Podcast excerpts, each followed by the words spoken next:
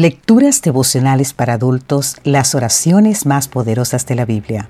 Cortesía del Departamento de Comunicaciones de la Iglesia Dentista de Gascue en la República Dominicana.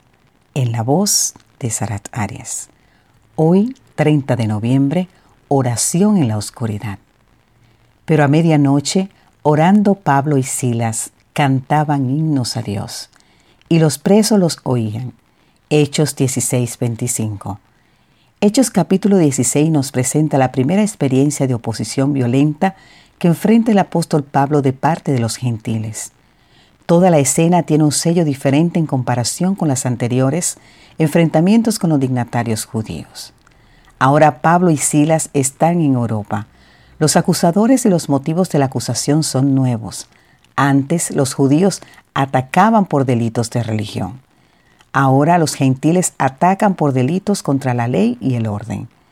Podemos notar la acusación infundada y la sentencia injusta. La escena pasa rápidamente de la sentencia de cárcel y el cepo a las condiciones psicológicas de Pablo y Silas. Estas aves podían cantar aún en una jaula oscura. El trato del carcelero después de su conversión muestra lo que había descuidado al principio. Los presos no tenían comida.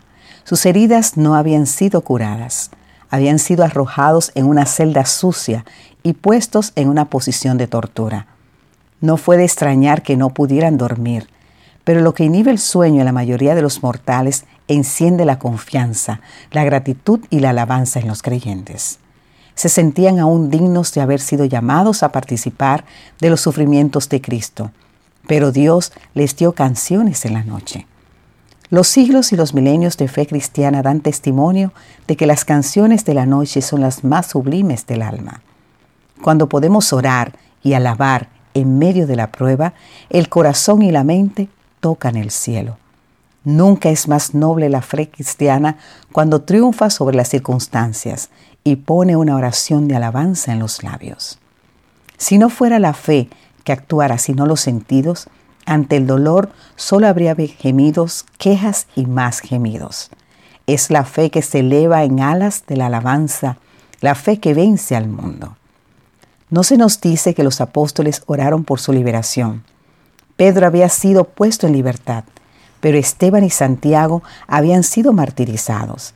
Pablo y Silas no tenían ningún motivo para esperar un milagro, pero la gratitud es siempre un llamado a Dios y Dios respondió con un milagro. ¿Tienes gratitud en tu corazón aún en medio de la prueba? Señor, que haya siempre en mí una oración de gratitud. Amén.